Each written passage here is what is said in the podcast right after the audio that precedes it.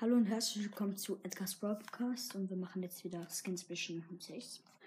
Ja, und ähm, also es ist ein Werwolf Leon. Also es ist eine, wieder eine Mischung zwischen Virus 8-Bit und dem Werwolf Leon. Und ja, es wird so ein Leon, der sieht eigentlich ziemlich nice aus, oder? Ja, ja.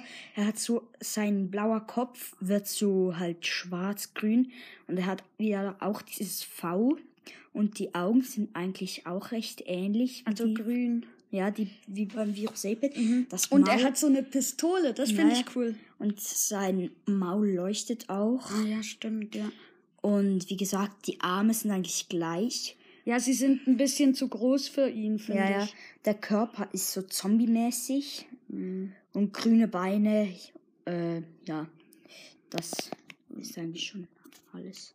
Ja, und viel Spaß mit den Outtakes. Wir haben Ja. uns ein paar rausgesucht, weil wir sie einfach beschissen finden. Mhm.